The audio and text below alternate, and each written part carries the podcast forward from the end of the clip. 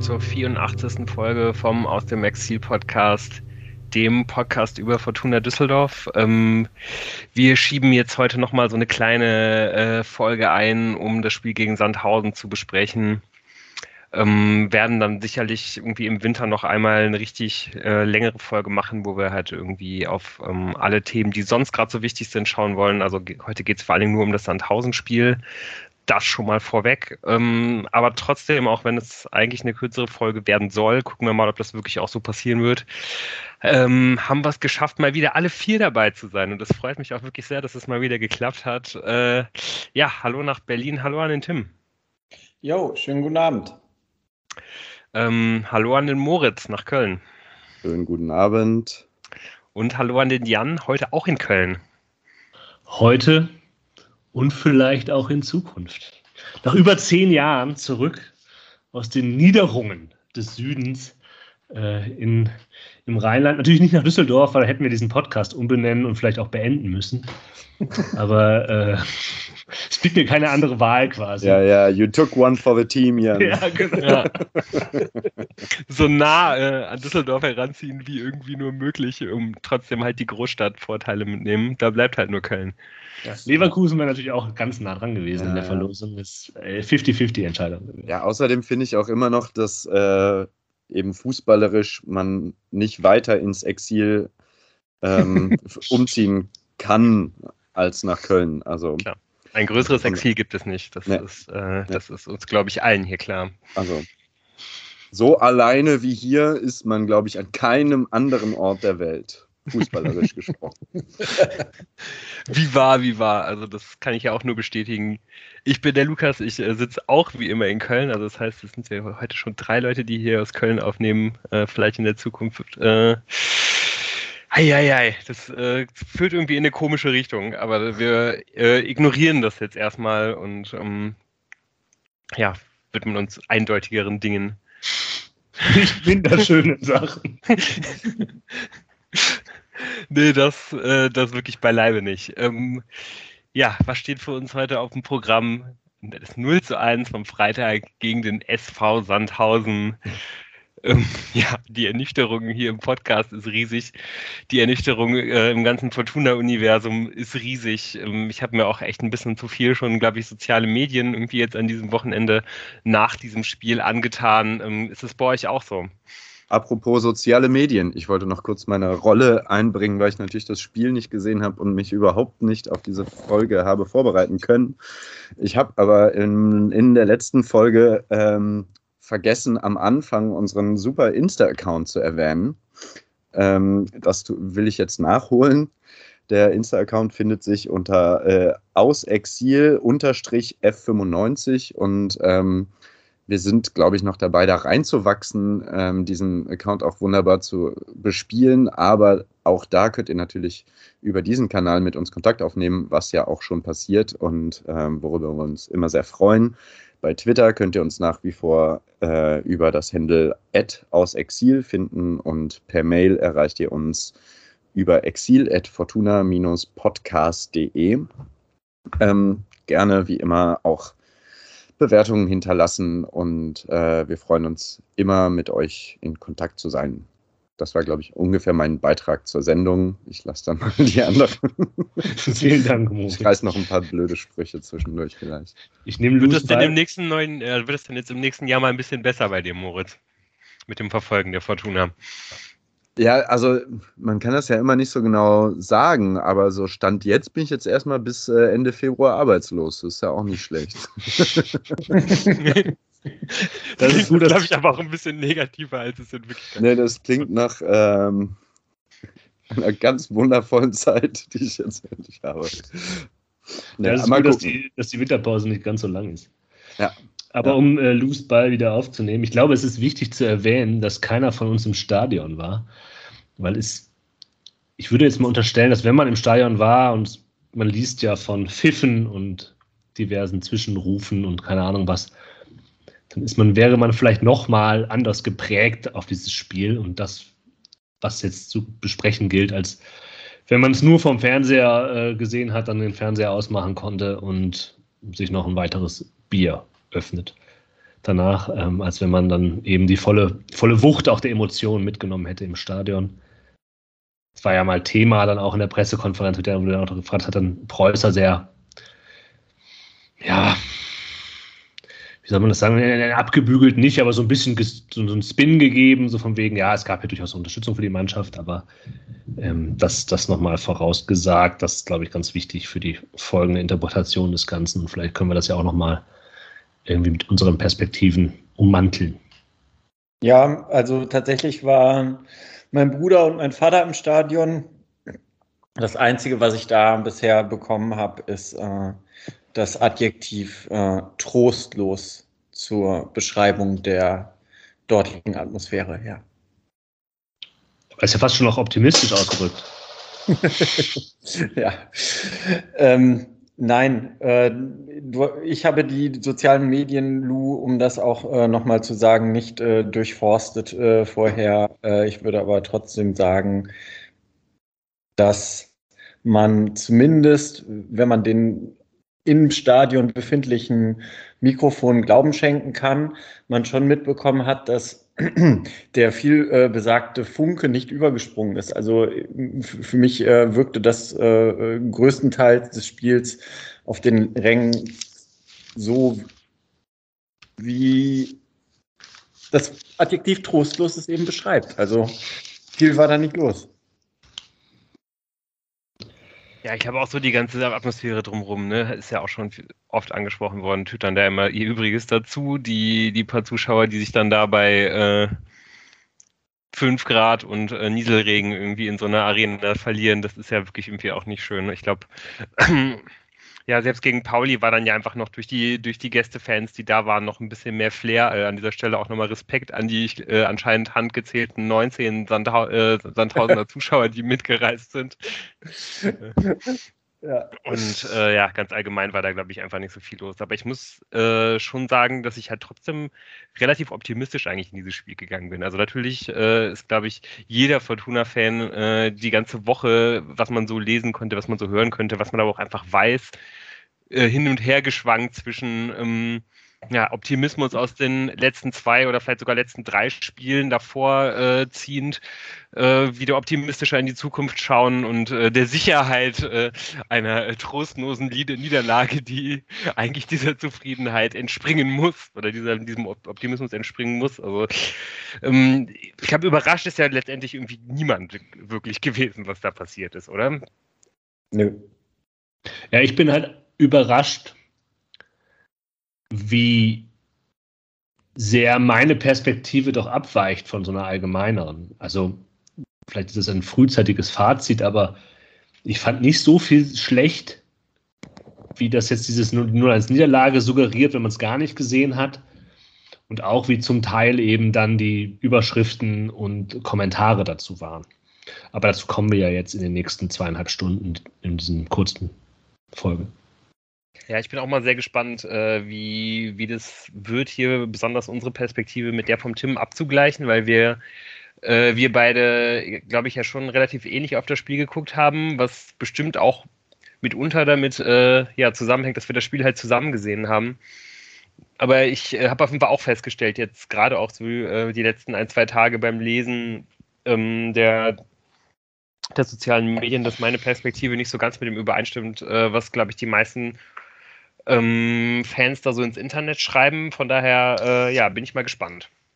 Ja, ähm, letztlich, äh, weil wir noch gerade dabei waren, äh, wie man in das Spiel reingegangen ist, bin ich schon mit Bauchschmerzen in das Spiel reingegangen, ob der äh, Ausbeute vom SV Sandhausen auswärts, also weil man ja vorher nochmal klar äh, äh, sich äh, die Auswärts- und Heimtabelle zu Gemüte geführt hat und man schon gesehen hat, äh, wenn Sandhausen Punkte holt, dann auswärts. Aber äh, ich war eigentlich auch ganz optimistisch, dass das an diesem äh, verregneten Freitagabend äh, kein Faktor werden würde. Ja. In dieser kurzen Folge, die jetzt nur schon zehn Minuten lang ist, in der wir um den heißen Brei geredet haben, ähm, lass uns reingehen ins Spiel. Die Aufstellung war eine Fünferkette. Das ist ja auch dann diskutiert worden. Es gab diverse Nachfragen auf der PK, nachvollziehbarerweise, wa warum man hier gegen ein erwartbar tiefstehenden Gegner mit der Fünferkette spielen würde. Preußer rechtfertigte das dann mit, man wollte eben eine gewisse Konterabsicherung haben äh, gegen die erwartbar Konternden dann eben auch Sandhäuser. Eure Gedanken dazu, zu der Aufstellung, wie sie sich um 18.30 auf dem Platz befand? Ja, also ich fand, es war ja vor allem auch, das ist wahrscheinlich das, was Preußer dann nicht unbedingt äh, so sagen wollte, aber es war ja wahrscheinlich einfach eine Abwägung, ähm, geht man auf das System, was der Mannschaft jetzt in den letzten Spielen Sicherheit gegeben hat, nämlich wieder auf die Fünferkette, oder probiert man jetzt irgendwie was Neues aus, was jetzt halt in der zweiten Hälfte gegen St. Pauli irgendwie auch ganz ordentlich geklappt hat in, in, in den letzten 30 Minuten aber was halt eben noch nicht als Startaufstellung irgendwie in letzter Zeit funktioniert hat und was eben auch über lange Phasen der Saison halt irgendwie nicht funktioniert hat. Und ich fand es eigentlich relativ logisch, ähm, auf die, auf die äh, Dreier- beziehungsweise auf die Fünferkette zu gehen, einfach weil dadurch halt dieser gewisse Sicherheitsfaktor irgendwie garantiert war. Dazu hat man ja irgendwie auch in den letzten Spielen gesehen, ähm, dass man, wenn man eben mit dieser, äh, mit dieser Aufstellung spielt, Clara und Oberdorf, wenn die beiden nach vorne rücken, schon ja auch äh, in, ein, in ein Offensivspiel halt irgendwie äh, durchaus einbinden kann. Und das hat ja dann am Freitag eigentlich auch ganz gut funktioniert, würde ich sagen. Ähm, es gibt natürlich halt das Einzige, was eben für die, äh, ja, eher für die Viererkette gesprochen hat, ist natürlich die Personalie Nedelku. Da kommen wir bestimmt gleich noch dazu. Ähm, aber ich finde nicht, dass man, dass man vor dem Spiel irgendwie ganz klar sagen konnte, das eine ist auf jeden Fall die richtige Entscheidung, das eine ist auf jeden Fall die falsche Entscheidung. Und ganz ehrlich, wenn ich mir jetzt irgendwie auch nochmal anschaue, wie, wie deutlich das jetzt irgendwie überall kritisiert wird, dass man diese, diese Aufstellung gewählt hat, ähm, wenn ich mir so mal in den Foren anschaue, da gibt es ja auch durchaus immer, immer so Threads, wo man vor dem Spiel halt seine Wunschaufstellung halt irgendwie posten kann. Da sehe ich fast von allen Fortunen, die sowas machen, äh, dass sie halt auch auf die Dreierkette gegangen sind. Ähm, von daher finde ich dann ganz interessant, dass man dann natürlich dann im Internet wieder nur äh, ja, die negativen Meinungen ähm, ja, ex post halt irgendwie sieht. Aber halt, ja, vorher wurde das durchaus nicht so formuliert. Ja, ich meine, das eine ist halt das System, dass du mit der Dreier-Fünfer-Kette spielen möchtest, aus den von dir auch ja nachvollziehbar gemachten Gründen. Und trotzdem es ist jetzt natürlich auch so ein bisschen eine self-fulfilling prophecy gewesen. Du hast ja nicht nur dann eben drei Positionen, sondern du musst diese drei Positionen ja auch mit Menschen besetzen. Und dann hast du ein, also du hast insgesamt ja immer das Problem gehabt, dass die Fortuna in 1 zu 1 Situationen Probleme hatten, die Innenverteidiger, wobei dann eben Clara sich sehr gesteigert hat und, und auch und Oberdorf ohnehin eine überragende Saison spielt, aber bei Drago Stedelko hat man es eben auch gesehen, was für Probleme er hat gegen einen arrivierten, guten, abgezockten Zweitligastürmer, der eben auf der anderen Seite mit äh, Pascal Testroth zu finden war. Und ich finde es auch vor dem Spiel nicht total verwerflich, sich darüber Gedanken zu machen. Und klar, was dann in der siebten, achten Minute passiert, ist dann so ein bisschen, man hatte eh schon den Fokus drauf, dann kommt es genau so, aber es kommt halt eben auch nicht aus purem Zufall so, sondern es ist halt eine ganz klare Schwachstelle, die der Gegner in diesem Moment ausgenutzt hat, die du halt als Trainer in Kauf nimmst. Und eben die Absicherung ist eben nicht so garantiert, wenn du im individuellen 1 gegen 1 ein Defizit hast. Ja, absolut. Also, wie gesagt, ich finde auch, man, es, es gab halt Argumente für beide Seiten. Äh, es hätte aber eben auch mit der Viererkette nicht funktionieren können. Und dann hätten doch mit Sicherheit auch genau die ganzen gleichen Leute, die jetzt alles kritisieren, geschrieben, wie kann man denn von der Dreierkette weg, weggehen? Das hat doch defensiv gegen St. Pauli gut funktioniert. Ich verstehe das gar nicht. Man muss doch der Mannschaft jetzt Sicherheit geben. Also ich, ich bin mir sicher, dass keiner von denen Leute, die das jetzt so hart kritisieren oder die wenigsten von denen vor dem Spiel ganz klare Verfechter der Viererkette gewesen sind. Und ich finde, dann kann man das Preußer eben auch nicht, nicht so stark anlasten. Also das Problem ist ja viel eher, dass es halt keine Alternativen gibt. Ja, aber das finde ich halt wieder zu kurz. Das ist jetzt so eine Systemdebatte, die du halt besprichst, aber ohne eben zu erwähnen, wer dieses System denn ausfüllen muss. Und wenn man dann halt sagt, Klar, eine Drei- oder Fünferkette auf dem Papier ganz nett, verstehe ich ja auch. Ähm, wenn du aber dann die Leute fragst, naja, wer füllt das denn aus? Wenn die dann Dragos Nedelko hören, da bin ich mir nämlich nicht so sicher, ob die dann immer noch sagen würden, ah ja. Sondern ich glaube, dass das Unwohlsein, das mit diesem Namen, das, ist, das tut einem ja auch ein bisschen leid. Ja, der, der Junge, da kommt aus einem anderen Land, nach einer langen Verletzung in einer Mannschaft, die nicht ganz gut funktioniert, musste halt ein, hat, man hat keine Alternativen dann nach neben ihm verpflichtet. Äh, also, dass er da halt steht in so einer exponierten äh, Lage, ist halt nicht seine Schuld. Darf ich? Ja. Ja. Ähm, vielleicht noch ein Gedanke dazu, wo ich auch finde, dass das äh, doch kritisch ähm, beleuchtet werden sollte. Gegen St. Pauli, ähm, St. Pauli ist mit zwei Sturmspitzen angelaufen, was sehr viel Arbeit auf Clara und Oberdorf äh, gewälzt hat, was mhm. die Defensive angeht und was diese 1 zu 1 Situation angegangen, angeht. Sandhausen hat mit einer Sturmspitze, also zumindest von dem, was ich gelesen habe, mit einer mhm. Sturmspitze angelaufen, gestürmt, wo es relativ klar ist, dass Dragos Nedelku der Mann sein wird, der Testrot dann aus äh, dem Spiel nehmen muss. Und ähm, klar, man weiß, man kennt nicht vorher die äh, Aufstellung von Sandhausen, aber ich meine, die haben halt diesen einen Stürmer. Ich weiß, ich weiß nicht, wie die sonst gespielt haben, ob die sonst immer mit Dreiersturm gespielt nee. haben oder sowas. Nee, aber da finde ich, liegt irgendwie ein, weil äh, gegen St. Pauli hatte Nedelku diese Verantwortung nicht. So, und die lag nämlich auf Clara und Oberdorf, die das ziemlich herausragend gemacht haben, gegen unter anderem Burgstaller.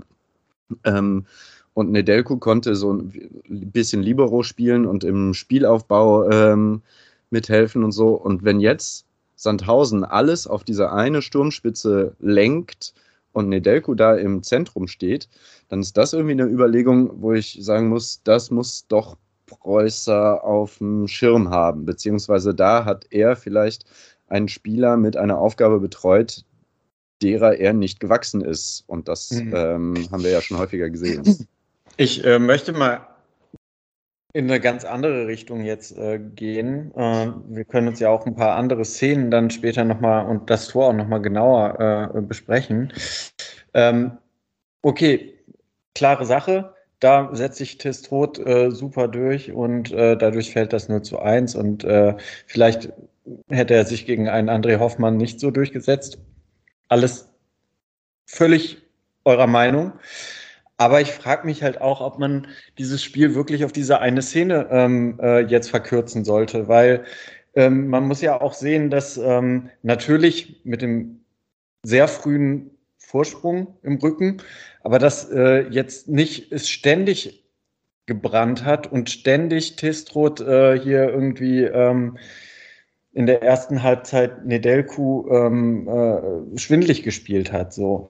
Und ähm, ich frage mich eher auch, äh, ob man nicht äh, tatsächlich äh, bei der Philosophie, mit der wir auch im Sommer ähm, Christian Preußer hier willkommen geheißen haben, ähm, sagen muss, dass äh, ein Gegentor ähm, automatisch dazu führen muss, äh, dass man äh, keine Chance hat, dieses Spiel noch zu gewinnen. So.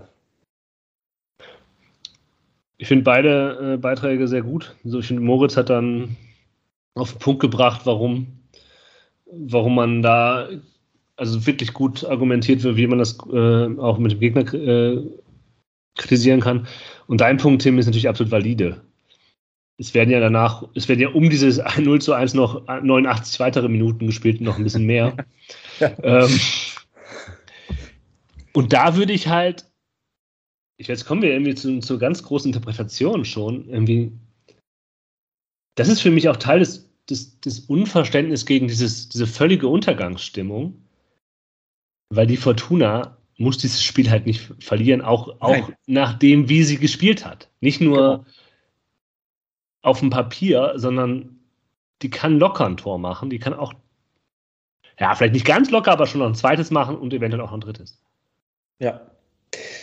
Also Insgesamt ist auf dem, auf dem Papier, so die reinen Fakten sind ja dann am Ende äh, stehen, äh, auch wenn ich da jetzt in meinen Aufzeichnungen nicht so viele Notizen finde, wie das die reine Statistik hergibt, äh, 15 zu 4 Torschüsse für die Fortuna. Und ähm, die mögen jetzt nicht alle allerhöchstes äh, Regal gewesen sein, so hundertprozentige, aber da muss, stellt sich schon die Frage, ähm, warum man mit so einem großen Bauchschmerz äh, dieses 0 zu 1 zur Kenntnis genommen hat. Also bei mir war das auf jeden Fall so, dass ich gedacht habe, okay, ähm, die Fortuna hat äh, in den letzten Spielen gegen Darmstadt haben sie mal mehrere Tore gemacht, aber ansonsten schon seit dem Karlsruhe-Spiel nicht mehr doppelt getroffen. Und ähm, das habe ich irgendwie auch nicht gedacht, dass, äh, dass, dass man da das Spiel jetzt irgendwie noch 3 zu 1 gewinnt. Also so von wegen, meine Hoffnung war, dass man das irgendwie mit einem unberechtigten Elfmeter oder was weiß ich äh, ähm, noch 2-1 umbiegen kann. Aber ähm, es waren ja dann noch 83 Minuten äh, zu spielen und äh, man hatte tatsächlich auch vorher schon so zwei Halbchancen und genau dieses Stichwort Halbchance ist für mich irgendwie auch ein Stichwort, ein Stichwort für das gesamte Spiel irgendwie. Man oh, spielt ja. das Spiel im Prinzip ähm, äh, komplett im letzten Drittel. Ähm, Sandhausen steht unglaublich tief und trotz allem ähm, springen da nicht zehn oder, oder sagen wir mal drei hundertprozentige Torchancen bei raus. Und ich meine, das ist doch das viel größere Problem, als dass jetzt leider momentan äh, Drago Schnedelku halt in der Dreierkette äh, mitwirken muss und ähm, sich da doof anstellt. Ja. Ja und nein. Also ich glaube, äh, ähm, ja, das hat halt irgendwie so ein bisschen zwei Ebenen. Also zum einen war dieses 0 zu 1 natürlich äh, aus, aus zweierlei Hinsicht sehr, sehr bitter, nämlich weil man ja schon irgendwie auch einfach weiß, jetzt auch gerade aus der Vergangenheit, dass die Mannschaft halt sehr, sehr fragil ist äh, mental und dass sie halt auf so, einen, auf so einen Rückschlag meistens nicht besonders gut reagiert. Und ähm, ja, einfach äh, auch, dass man dieses Tor, was da halt fällt, einfach schon tausendmal gesehen hat in der Saison. Ne? Also dieses dieses Tor, äh, das halt Dragoš Nedelku halt in so einen im Strafraum in einen 1 gegen äh, 1 Zweikampf ähm, geschickt wurde, wo er, wo er klar die bessere Position hat zum, zum Verteidigen und ähm, das halt eigentlich sofort in einem Gegentor mündet. Das ist einfach schon ein paar Mal passiert und ich glaube deswegen ähm, ja, ist das einfach auch teilweise so, so, so negativ aufgenommen worden. Aber ja, wie du schon sagst, ähm, es gab in der, äh, in, der äh, ja, in, den, in, den, in der Zeit danach halt genug Gelegenheiten, ähm, ja, das halt trotzdem irgendwie noch umzubiegen, auch wenn halt so die ganz klaren Chancen gefehlt haben, auch wenn das, glaube ich, ja, schon auch wirklich sehr, sehr schwierig irgendwie ist, dann ähm, ja, gegen, gegen Sandhausen, die halt eben unter einem Trainer Alois Schwarz vor allen Dingen dafür bekannt sind, dass sie halt den Bus parken, äh, sich mit zwei, zwei Ketten halt in den eigenen Strafraum mehr oder weniger rein, reinstellen und irgendwie ganz gut kontern. Und man muss ja dann auch mal sagen, die Fortuna ist halt eben auch so dominant gewesen, dass halt Sandhausen, also so gefühlt in meiner Erinnerung, sind die noch dreimal über die Mittellinie gekommen. Also ähm, die haben ja wirklich vom Spiel fast gar nichts mehr gesehen. Ja, Eben, weil sie es halt sehr, sehr gut verteidigt haben. So. Äh, aber ähm, also ich glaube, eine, eine, andere Mannschaft kann da auch durchaus noch ganz, ganz andere Probleme bekommen.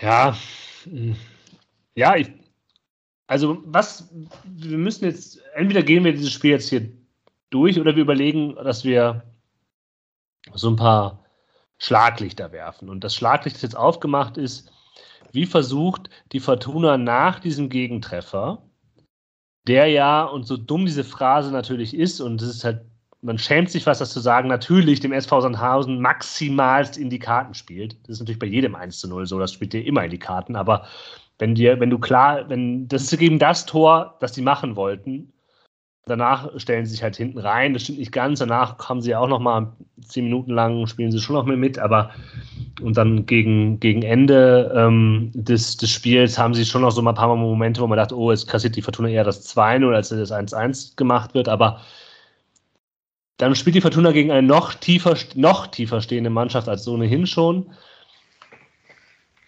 Und dann muss man überlegen, wie geht sie damit um und hat sie das halbwegs so gelöst, dass wir sagen können, darauf kann man aufbauen, da hat man was gesehen, da hat der Trainer einer Mannschaft Lösungswege an die Hand gegeben und die Mannschaft selber findet die, oder sagt man, nee, das war alles Quatsch nach, diesem, nach, dem, nach der siebten Minute. Ähm, ein, ein hoffnungsloses Spiel offensiv gegen eine tiefstehende Mannschaft, die ja für jede, für jede Mannschaft in den ersten, auch in der ersten Liga ja immer ein Problem darstellt, wenn der Gegner sich hinten reinstellt. Das ist ja die Kür des Fußballs. Ich glaube, ich würde sogar noch, ich würde sogar noch ein bisschen vor dem, äh, vor dem 0 zu 1 ansetzen. Und zwar daran, wie, wie beide Mannschaften direkt ins Spiel gegangen sind. Und da fand ich sehr spannend, dass auf jeden Fall Sandhausen das Spiel stärker attackiert hat als die Fortuna. Also die Fortuna hat, ist, ist genauso angelaufen wie in den letzten Wochen auch, nämlich äh, fünf Meter äh, in, der, in der gegnerischen Hälfte. Ungefähr fünf bis zehn Meter in der gegnerischen Hälfte, aber, aber nicht weiter vorne. Sandhausen ist, bis sie das 1 zu 0 gemacht haben, durchaus bis zum Fortuna-Strafraum durchgelaufen und hat halt einmal komplett durchgeschoben. Und ähm, ja, damit die Fortuna extrem unter Druck gesetzt. Und das wirft vielleicht irgendwie auch nochmal auf speziell eine Sache äh, das, das Schlaglicht, wo ich mich erinnere, dass wir da besonders äh, in der Folge am ersten Spieltag, als es halt auch gerade gegen Sandhausen ging, drüber gesprochen haben. Ähm, nämlich auf den Ausbau, äh, auf den äh, Aufbau aus der Innenverteidigung heraus. Das ist nämlich was, was die Fortuna ja, wo, es bei der Fortuna eigentlich seit dem, seit dem ersten Spieltag halt dran krankt. Das hat sich jetzt ein bisschen dadurch geändert, dass das Oberdorf da ist, aber auch der, ähm, ja, ist da jetzt natürlich irgendwie niemand, ähm, der da jetzt auf ganz äh, gehobenem Niveau irgendwie das macht für die, für, für, die zweite Liga. Vor allen Dingen mit, äh, mit Flachpässen ins Mittelfeld äh, raus nicht unbedingt, sondern er ist, glaube ich, dann schon eher derjenige, der, der mal einen Ball, äh, der, der mal einen Flugball halt irgendwie die Linie lang schlägt oder auch mal eine Verlagerung. Aber ähm, ja, ich glaube schon, dass das durchaus ein valider Punkt ist, dass ähm, ja halt einfach der, der Aufbau und den brauchst du, wenn du halt so, so viele Spiele, wie du eben als Fortuna Düsseldorf in der zweiten Liga äh, ja, dominant halt angehen musst, einfach weil du gegen Mannschaften wie, wie Sandhausen spielst, da brauchst du schon auch einfach einen, einen guten Ball aus der Innenverteidigung raus und den hat die Fortuna einfach nicht. Aber da haben wir auch gerade in den letzten Wochen, finde ich, auch oft vielleicht ein bisschen zu wenig darüber geredet. Ja, vielleicht, wenn du die ersten paar Minuten ansprichst, dann äh, hat Sandhausen das sehr gut gemacht, hat ex extrem Druck auch auf den Aufbau auf, aus der Innenverteidigung gemacht und ähm, man weiß jetzt nicht halt, wie das Spiel weitergegangen wäre, wenn die dann nicht so früh das 1 zu 0 machen, weil das können die halt auch nicht ewig durchziehen und vielleicht übersteht man halt äh, die, diese ersten zehn Minuten, die Sandhausen das halt als Matchplan hatte und insgesamt in dem Spiel war das ja jetzt wohl nicht das Thema, sondern ich meine, man hatte äh, äh, eigentlich den Ball in den eigenen Reihen im letzten Drittel von Sandhausen und ist aber trotzdem nicht so richtig äh, guten Chancen gekommen. Also ich würde halt viel eher nochmal darüber reden wollen, was man denn macht, ähm, wenn man mal nicht mit einer Flanke in den Strafraum reinkommt, weil da gibt's ja dann auch noch die Möglichkeit, eigentlich mal ähm, aus der Distanz abzuziehen, was einfach im Spiel von Fortuna Düsseldorf ähm, keine, also ich, ich könnt ihr euch an ein Distanzschusstor erinnern in diesem, dieser Spielzeit? Seit also Erik Tommy nicht mehr. Die fallen aber ja auch eh generell im Fußball halt nicht mehr so viel, wenn man nicht, äh, wenn man nicht wirkliche Spezialisten hat. Und gerade gegen so eine Mannschaft wie, wie Sandhausen, wo dann wirklich einfach alleine schon mal acht schwarz-weiße Spieler, äh, also schwarz-weiß äh, im Trikot, äh, halt irgendwie vor dir stehen, plus nochmal irgendwie eigene Spieler, ist, glaube ich, irgendwie auch schwer zu machen. Und es wurde ja auch durchaus versucht. Also ich glaube, äh, Tanaka hatte ja den, den ein oder anderen Weitschussversuch. Ja, aber genau, das, der, der äh, hat das gemacht, weil tatsächlich Sandhausen äh, alles andere zugestellt hat. Aber also ganz im Ernst, das war ja nicht gefährlich. Also da kann er noch mal ein bisschen dran trainieren. Das sehe ich ehrlich gesagt nicht so. Also ich glaube, also ich habe ich hab mindestens zwei Situationen im Kopf, die, die schon sehr gefährlich waren. Okay. also ich hatte tatsächlich eher so den Eindruck, ähm, als wenn das ja ausbaufähig wäre. Gut. Ausbaufähig ist es in jedem Fall. Das, äh, da, da stimme ich auf jeden Fall mit dir überein. Was, was ich eigentlich viel wichtiger fände, ist, dass wenn, wenn halt ein Kuba mal spielt, so, dass man irgendwie auch den vielleicht irgendwie nochmal mehr dazu bringt, dass der halt abschließt, weil das ist irgendwie eine ganz klare Stärke, die er in seinem Profil hat. Also ich finde, nach Rufen Hennings ist er eigentlich derjenige und vielleicht noch nach David Komiatski, der, der den besten reinen Abschluss halt hat. Also jetzt einfach quasi unter, unter Laborbedingungen. Der, der schießt unglaublich hart, der, der schießt unglaublich platziert. Es kommt nur nie dazu, so dass, dass, äh, dass das mal im Spiel passiert. Ja, du, was ich alles nur Laborbedingungen kann und äh, der Realität nicht, ist, äh, ist vielleicht genau das Problem. Ja, ja aber ich, ich meine, wir, wir, wir suchen ja irgendwie noch sowas, woran wir uns orientieren können, was uns unsere Diskussion hier strukturiert. Lu, du hast jetzt den Spielaufbau hineingebracht. Ähm, naja, es ist halt klar, dass die Fortuna versucht halt immer über außen alles aufzubauen. Das hat sie immer schon gemacht, jetzt unter, unter Preußer. Ähm, es war auch wieder sehr flügellastig, wobei eben dann, dann vielleicht gar nicht so früh, sondern eher, dass man halt, wenn man dann vor dem, vor dem Handballtor steht, dass die Sandhäuser da verteidigt haben. Dann geht man eben raus, dann flankt man, 39 Flanken waren es wieder. Und dann gibt es keinen Abnehmer, wie immer im 16er. Ich fand aber, dass, dass, es, dass man schon gesehen hat, dass es Strukturen und Mechanismen gibt, die die Fortuna hat, um eben so eine tiefstehende Mannschaft theoretisch unter stärkere Bedrängnis zu bringen, als es in der ersten Halbzeit der Fall war. In der zweiten Halbzeit wird es ja nochmal äh, was anderes. Aber mit der Präsenz der Innenverteidiger oder der halt durch die Dreierkette freigemachten außen, äußeren Innenverteidiger von Clara und äh, von Oberdorf, die beide sehr hoch ähm, eingebunden waren, die quasi versucht haben, Überzahlsituationen zu kreieren, indem sie äh, sich hoch reingeschoben haben. Das, das hat man vielleicht zu wenig genutzt. Weil da hätte man häufiger mit Seitenverlagerungen arbeiten können. Wenn, wenn das mal passiert ist mit Seitenverlagerungen, dann hat man schon gesehen, dass äh, Sandhausen da in Probleme äh, lief. Das ist aber eigentlich ja. zu spät passiert. Und das ist ein Problem, das es allgemein zu lösen gibt, aber vermutlich mit dem Spielermaterial schwierig ist.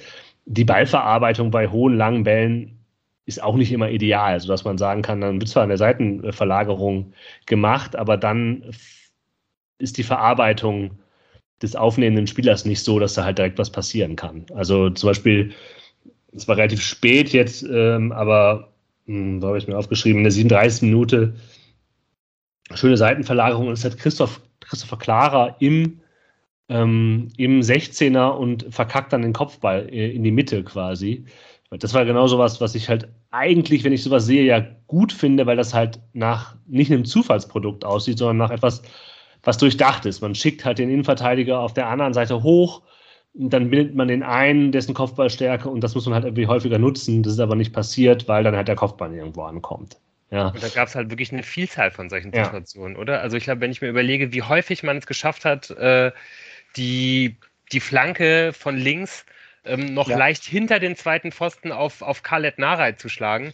Wenn der halt irgendwie da zwei, dreimal halt irgendwie entweder direkt abschließt oder halt den Ball, den er dann in die Mitte liegt, wenn der, wenn der etwas genauer kommt, sind das jeweils hundertprozentige ja. Torchancen.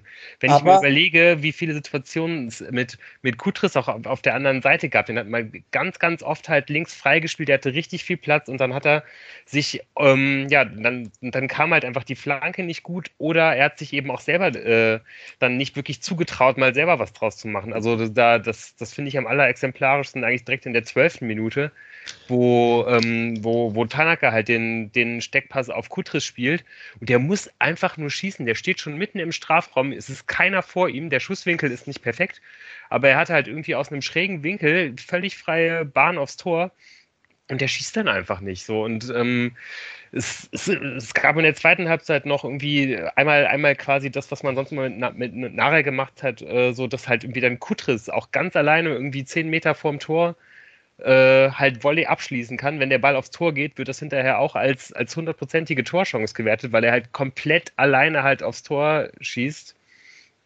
Ähm, ja, aber letztendlich äh, trifft er einfach den Ball nicht so. Aber das ist, das ist halt einfach ein technischer Fehler so. Aber, aber so die, diese Möglichkeiten dafür waren halt durchaus da und ich finde schon, dass man da sagen kann, dass da auch ein Plan äh, zu sehen war, der halt funktioniert hat. Ja, aber äh, im Prinzip hast du es jetzt gerade schon gesagt und so ein bisschen den äh, Finger in die Wunde gelegt. Der Plan mit der Seitenverlagerung von rechten Verteidiger auf linken Verteidiger oder umgekehrt, der war schon zu erkennen. Aber er funktioniert halt nur in die eine Richtung. Also wenn äh, Kutris halt auf äh, Naray rübergegeben hat, dann wurde es gefährlich. Da gab es auch in der zweiten Halbzeit ja diese Chance, wo ich glaube, äh, Kuba nur um Zentimeter, wenn er eine Schuhgröße mhm. äh, äh, größer hätte, äh, wäre das das Ausgleichstor gewesen. Ähm, äh, den Ball verpasst, den Narei da zurück reingibt. Und dann gibt es noch diese äh, Volley-Abnahme, die leider viel zu sehr auf den Torwart drauf geht. Aber dieses Muster funktioniert halt ähm, genau aus den Gründen, dass ich äh, Kutris da auch vielleicht zu wenig zutraut oder auch einfach äh, kein Kalendnarei ist. Ähm, nur in diese eine Richtung. Das ist halt äh, etwas, woran man nochmal arbeiten kann. Aber der Plan, den äh, sieht man schon. Ja, das stimmt. Ja, und man muss hier eben nochmal anmerken, das hat Lou ja eben schon gesagt, ich wiederhole es nur nochmal. Also Narei ist da halt auch Teil des Problems, weil der ja die Dinge sauberer verarbeiten muss, ähm, weil das ist und das, hat, mhm. und das ist dann auch noch durch Pettersson, der in der zweiten Halbzeit reinkommt, hat man ja, noch, hat man ja auch noch Kutris noch mal mehr Raum verschafft. Weil Pettersson als Gefahr auf Außen mitzudenken war von Sandhausen. Das war irgendwie eine gute Reaktion und eine gute Umstellung, äh, wie ich finde. Und danach wurde es ja auch deutlich besser. Also die, ja. die vielen guten Chancen oder wo man sich denkt, wenn da jetzt noch das Element, das Stückchen, na, dann wird es eine richtig gute Chance. Ähm, das war ja häufig in der zweiten Halbzeit, ähm, diese Dinge. Ja. Äh, und das, das hat man dann halt gesehen, dass Peterson da irgendwie ein Element reingebracht worden ist. Und sei, sei es nur, weil er halt eben nicht aktiv wurde, aber eben durch seine Laufwege Räume geschaffen hat. Ja. Ähm, das nochmal noch mitzudenken ist. Und was ich, also in der Pressekonferenz hat Preußer ja sehr viel die, die Querpässe kritisiert, vor allem in der ersten Halbzeit.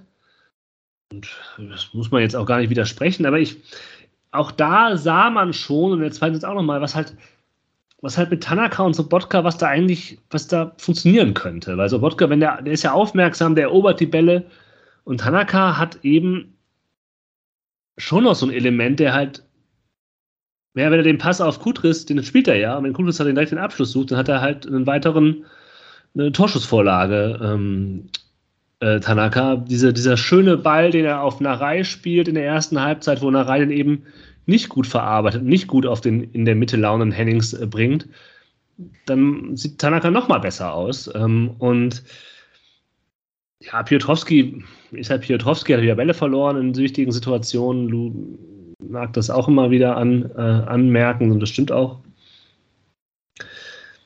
Aber so ganz völlig beschissen war es auch in der ersten Halbzeit nicht. In der zweiten wurde es dann halt nochmal besser. Und trotzdem wird das Spiel am Ende verloren. Das ist ja natürlich auch Teil der Wahrheit. Könnt ihr mich kurz aufklären, wie sah denn die Umstellung aus zur zweiten Halbzeit? Ja, so wie gegen St. Pauli der Plan B halt. Also man hat halt äh, Peterson für Nedelko gebracht und äh, hat es dann im äh, 4-3-3 probiert. Ja. Und Fortuna ist halt, die Fortuna ist halt, man hat halt gesehen, dass sie sich was vorgenommen hat, weil die ersten Minuten nach der zweiten Halbzeit haben die wirklich Druck gemacht. Ja. Da ging es hoch her und ist dann auch klar, dass es halt nicht ewig weitergeht. Es waren so fünf bis zehn Minuten, wo die Fortuna es geschafft hat, diesen Druck hochzuhalten. Und dann konnte man eigentlich sagen, ich habe es dem Lou auch im Moment gesagt, so die nächsten zehn Minuten passiert, passiert jetzt erstmal nichts mehr nach dieser Phase, weil es halt immer so ist. Das Spiel besteht aus Phasen und nach dieser ersten Druckphase ähm, mit einem Konter von Sandhausen auch so ein bisschen unterbrochen. Da merkte man, dass die Mannschaft so ein bisschen ans Denken kam, oh, wenn wir hier das Tor nicht machen und dem Gegner äh, mit hochstehenden eigenen Spielern was anbieten, dann könnte schneller 2-0 stehen, als wir das wollen. Und dann wurde es wieder so ein bisschen, bisschen verflachter. Und hat das denn wirklich was also was, was hat das äh, an der Spielweise verändert? Ich habe mir nur die Flankenstatistiken halt angeguckt und das sieht in der zweiten Halbzeit, sind es mehr Flanken als in der ersten, obwohl es in der ersten auch schon relativ viele waren. Ähm, also hat sich dann an der Spielweise nochmal deutlich was verändert? ja, ich würde sagen, im Aufbau sind halt dann einfach die, ähm, die Außenverteidiger nicht mehr ganz so weit äh, nach, nach vorne gerückt. Ähm, und ähm, ja, auch die, die, die Innenverteidiger haben sich gar nicht mehr so wahnsinnig viel halt irgendwie vorne eingeschaltet. Also gerade Oberdorf, der war in der, äh, in der ersten Halbzeit teilweise stand er wirklich nur im, im, im linken Zehnerraum und hat da halt irgendwie Sachen angeschoben. Und es war dann halt irgendwie nicht mehr so viel natürlich, äh, sondern ähm, ja, die sind dann halt irgendwie nur noch bei den Standardsituationen wirklich irgendwie weit mit nach vorne gegangen. Ähm, auch Tanaka irgendwie, der hat sich in der, in der ersten Halbzeit manchmal ähm, im Aufbau neben Nedelku zurückfallen lassen. Äh, das war wieder ganz interessant, dass man halt irgendwie quasi mit Fünferkette spielt, aber die waren dann bis auf Nedelku äh, aus der Fünferkette halt irgendwie alle weiter vorne und dann haben halt Nedelku und, und Tanaka von hinten halt irgendwie aufgebaut und den Ball und, und ein bisschen die, die, die Ballzirkulation halt irgendwie am Laufen gehalten und angeschoben. Das war dann halt irgendwie nicht mehr der Fall. Aber so an sich äh, hat sich jetzt auch an der Spielstatik dadurch eigentlich äh, ja wenig verändert, außer dass man halt vielleicht einfach noch mehr ähm, ja, noch mehr direkten Zugriff halt irgendwie vorne hatte, wenn man theoretisch einfach einen Mann halt irgendwie äh, im, im, im, gegnerischen äh, Drittel halt mehr hatte. Hm. Aber man bringt dann ja auch äh, relativ früh, was heißt relativ früh, also für Preußer zweiter Wechsel relativ früh, ähm, in der 63. Minute auch schon Schinter Appelkamp und ähm, ja, der, der war jetzt nicht so wirklich ein Faktor, fand ich kann man ihm vielleicht auch irgendwie nochmal ein bisschen nachsehen, äh, kommt nach einer längeren Verletzung zurück, äh, war währenddessen Covid erkrankt und ähm, ja, ist ja auch allgemein schon die ganze Saison irgendwie nicht der Faktor, den wir uns von ihm wünschen. Ich muss sagen, dass, dass es mir aber große Freude gemacht hat, ihn zu sehen, alleine durch die Szenen, wo er nicht am Ball war. Also, wenn ich gesehen habe, da waren mindestens zwei oder drei Szenen, wo halt eine Chance einfach nur dadurch entsteht, dass halt Appelkamp halt die Tiefe attackiert. Und zwar wirklich vernünftig zu 100 Prozent die Tiefe attackiert. Ne? Dass halt einfach der Ball irgendwie an ihm vorbeiläuft und er geht sofort den, den, mhm. den vertikalen Weg irgendwie hinter die Abwehr, muss da aufgenommen werden und dadurch reißt er halt den ganzen Zehnerraum frei, wodurch dann halt irgendwie der, der, der ballführende Fortuna Spieler entweder durch diesen Zehnerraum durchpassen kann oder halt durchlaufen kann mit dem Ball am Fuß. Das ist, also das ist mindestens dreimal passiert äh, und ähm, ja, äh, das waren immer Szenen, wodurch, wodurch es halt dadurch brandgefährlich geworden ist. Und wenn ich mir dann überlege, wie das halt ausschaut, wenn Kuba das macht, der trabt dann halt irgendwie, äh, halt irgendwie ganz, ganz entspannt und halt irgendwie, du weißt nicht so richtig, ähm, ja, will er halt wirklich die Tiefe attackieren oder will er halt irgendwie anspielbereit sein, quasi noch vor der Abwehrkette oder äh, ja, von daher ähm, das ist auf jeden Fall ein, ein ganz, ganz großer Faktor, glaube ich, auch wieder für die Zukunft, wenn er jetzt mal wieder, ähm, ja, wenn er jetzt mal wieder fit ist und einsetzbar ist, dass ähm, ja auch durch die Bälle, die, äh, ja, die, die er gar nicht am Fuß hat, dass er die Fortuna gefährlicher macht. Ja, aber er äh, hätte ja auch ein äh, ganz großer Faktor für die Gegenwart werden können. Ähm, Stichwort äh, Bälle, die er nicht am Fuß hat. In der 81. Minute taucht er ja auch einer, einmal noch im Rückraum auf und dummerweise lässt Rufen Hennings den Ball dann nicht passieren. Sonst hätte er wahrscheinlich, ähm, ob, auch wenn er nicht jetzt dem Spiel so den Stempel aufgedrückt hat, ähm, ja, möglicherweise den Ausgleich äh, ähm, markiert. Also viel Gutes eigentlich zu sehen, aber am Ende wird trotzdem das Spiel verloren, es fällt kein Tor. Und aber ich, die ganze Aufregung drumherum jetzt, ähm, dass man den Trainer nach äh, den letzten zwei starken Spielen äh, direkt wieder anzählt, die kann ich äh, nach dem Spiel nicht ganz nachvollziehen. Und ähm, ich bin sehr gespannt, äh, wie uns das jetzt als Nebengeräusche in der Winterpause begleiten wird. Ja, ich glaube, an Rufen Hennings kann man auch ein bisschen aber halt auch die Probleme deutlich machen. Ja. Denn wir haben es eben schon besprochen, die Chancen, die man halt hatte durch die langen Bälle auf den zweiten Pfosten, da stand halt nicht Rufen Hennings, da stand immer ein anderer, im, im Zweifel immer Kalletnerei. Und Hennings war, hing so ein bisschen in der Luft. Der wurde dann halt wichtig, wenn es darum geht, den Ball nochmal auf, auf Außen zu verlagern, ähm, vom, vom 16er aus.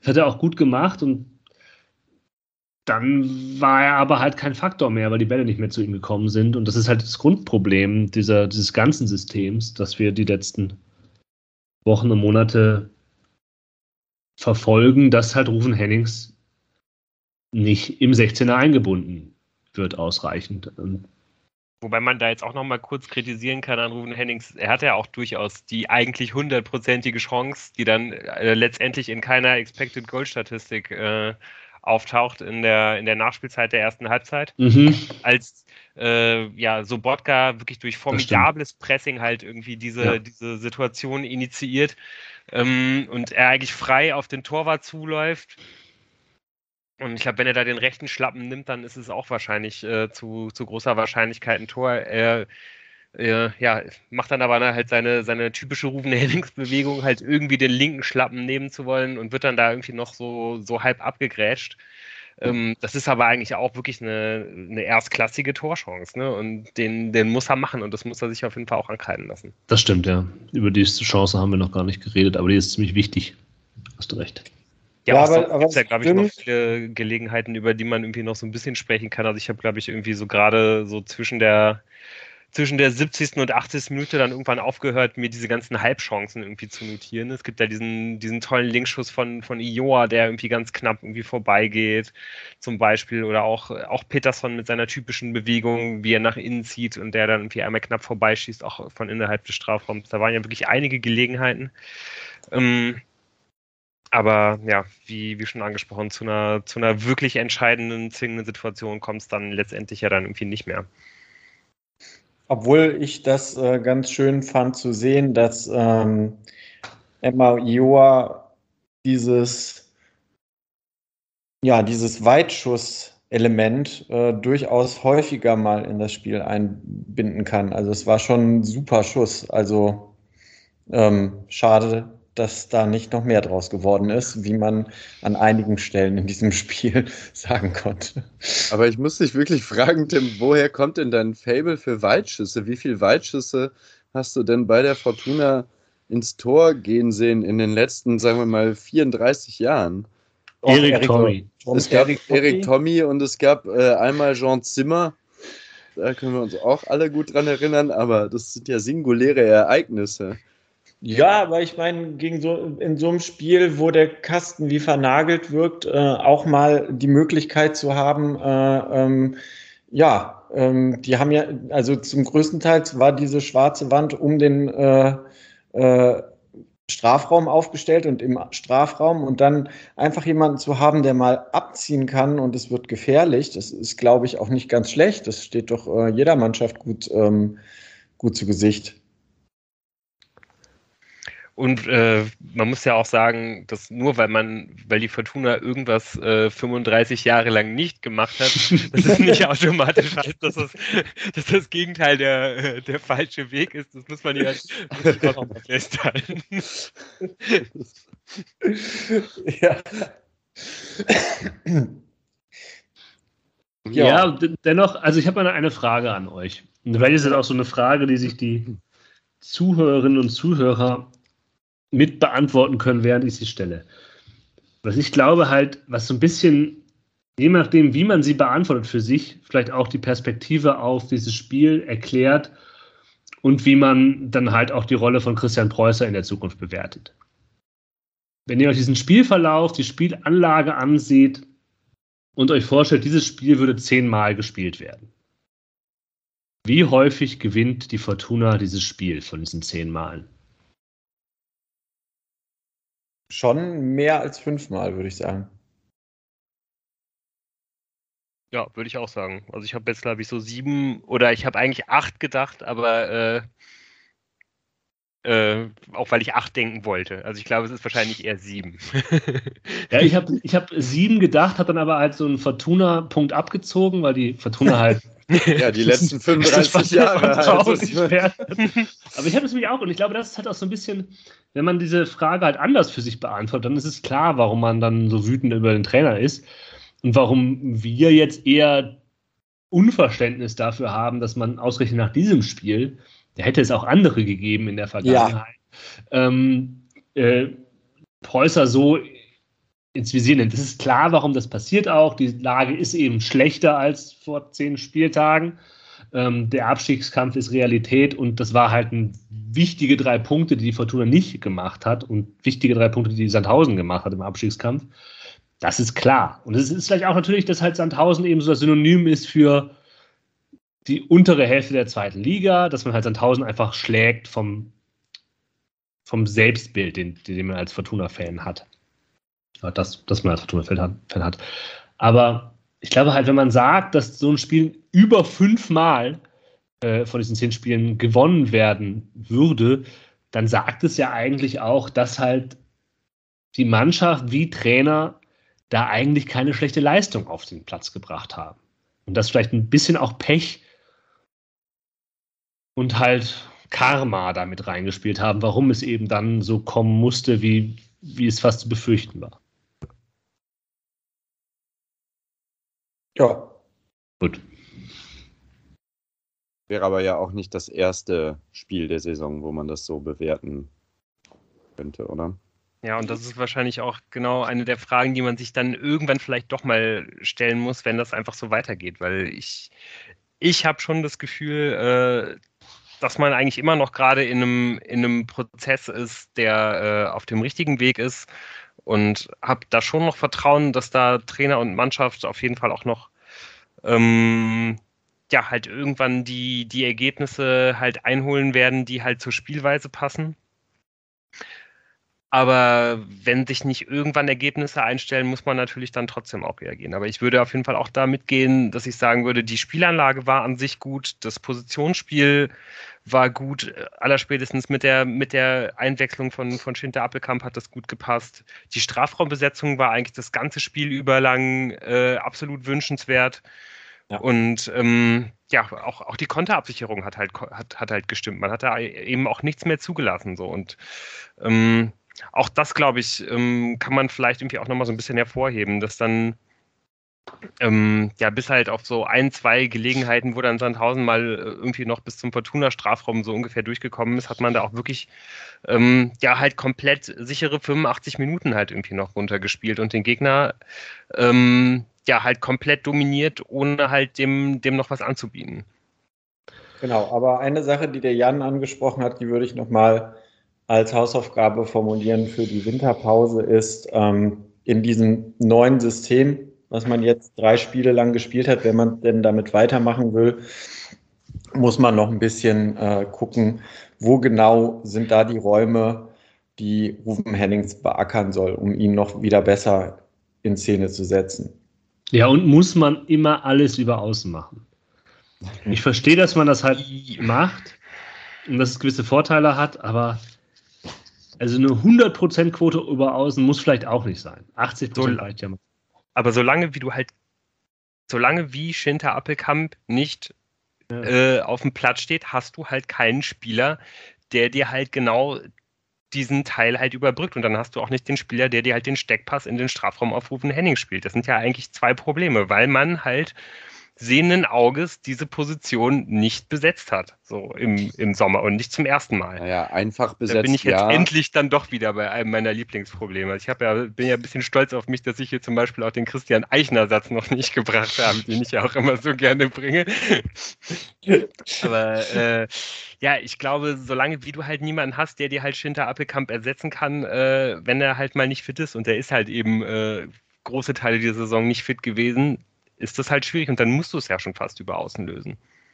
Ja, ja. Das ist, das ist, genau. das, das, das, das sage ich ja, dass das passiert, ist mir ja auch erklärlich. Ist ja trotzdem vielleicht nicht ganz gut.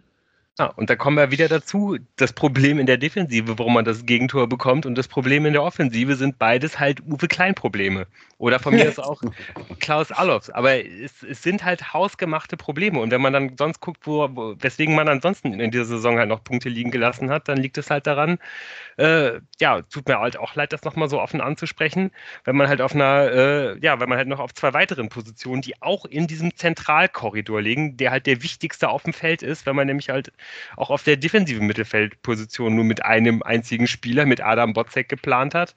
Ähm, und weil man halt auch im Tor keine gute Lösung gefunden hat, die der Mannschaft halt Sicherheit gibt. und die vielleicht eben auch einem Trainer Novizen halt die Sicherheit gibt, die er halt irgendwie braucht, wenn er äh, ganz neu in so, ein, in, in so eine Aufgabe reingeht. Weil natürlich hat auch Preußer äh, ja halt teilweise keine gute Figur gemacht in dieser Hinrunde. Und hätte da mit Sicherheit ein bisschen Hilfe gut gebrauchen können. Ja, nachdem diese Folge nun fast doch eine Stunde dauert, obwohl sie ja kurz sein sollte, ja. Ich würde ich würd sagen, das ist, waren jetzt alles Teaser auf äh, unsere Winterfolge, wo Lou den Kader mal wieder sezieren wird und äh, Uwe Klein eigentlich schon kurz vor der Demission steht. Das ist ja eben das Gegenteil. wahrscheinlich wird man jetzt, die Fortuna wird ja wahrscheinlich jetzt in einem äh, äh, weiß ich nicht, Akt des Aufbruchs nochmal den Vertrag verlängern in der Winterpause. Das würde, mhm. würde, würde, gut zur Fortuna passen. Das stimmt, es ist noch kein Vertrag äh, verlängert oder nicht verlängert worden in, äh, in, in der Winterpause. Das ist, äh, das ist die Frage. In der Vergangenheit ist man damit immer gut gefahren. Also wir wissen ja genau, wie viel Verlängerungen in der Winterpause, wie lange die halten. Vor allem, wenn dann der erste Gegner äh, im neuen Jahr Werder Bremen heißt. Das ist gut. Ja. Ich finde, wir müssen trotzdem äh, diesen, diesen Podcast, diese Folge so beenden, wie man eigentlich fast jede Folge beenden muss. Mit einem schon zur Gewohnheit gewordenen Loblied auf äh, den Mann, mit dem Uwe Klein ganz sicher am Anfang der Saison äh, gerechnet hat als Innenverteidiger, nämlich dem Oberdorf, der 102 Pässe gespielt hat. Mit Abstand die meisten Pässe der Fortuna. Einige davon waren sehr nett anzusehen. Man kann es nicht häufig genug machen. Wir machen es jetzt einfach jede Folge, bis es nicht mehr geht, bis er in Rente geht, zu sagen, Hut ab vor dieser herausragenden Leistung. Gut, dass du da bist. Und wollen wir jetzt uns verabschieden und allen eine schöne Fest ja. wünschen. Äh, das Einzige, was ich noch möchte, bevor wir uns nachher äh, es erst schaffen, äh, im neuen Jahr aufzuraffen, die Winterthemen zu besprechen. Das Jahr 2021 sollte nicht enden, ohne kurz einen Blick auf die Statistik zu werfen.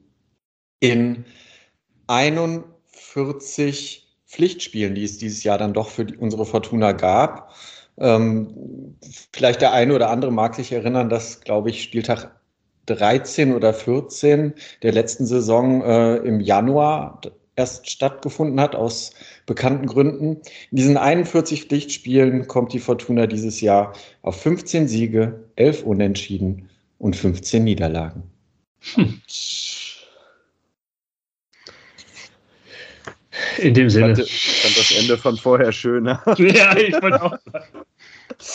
Ja, man ist halt jeweils auch nicht ins neue Jahr gegangen, äh, während man noch im DFB-Pokal dabei war. Also auch an der Stelle äh, erinnere ich gerne nochmal an unsere letzte Folge, äh, genau vor einem Jahr, als die Fortuna äh, gerade kurz äh, auf der Siegespur war, fast einen Vereinsrekord eingestellt hat und dann auch kurz vor Weihnachten äh, sich noch mit einem fetten Magenschlag verabschiedet hat. Also ich glaube, so, so unfassbar wütend und, und fassungslos wie, wie damals nach der Niederlage gegen Essen bin ich im Augenblick nicht und das ist ja irgendwie zumindest für mich auch eine gute Nachricht. ja, auch wenn sich niemand äh, die Tabelle an den Christbaum hängt, wir wünschen all unseren Hörern da draußen äh, entspannte Feiertage und äh, bleibt gesund. Genau. Macht's gut. Und ihr hört wir auf jeden Fall nochmal genau. mit einer Hinrunden Rückschau, Vorausschau. Das kann man jetzt schon sagen. Ne? Ja. Ich will die Stunde, Stunde schon voll machen mit der Aufzeichnung. Dann Tschüss. Tschüss. Ciao, ciao.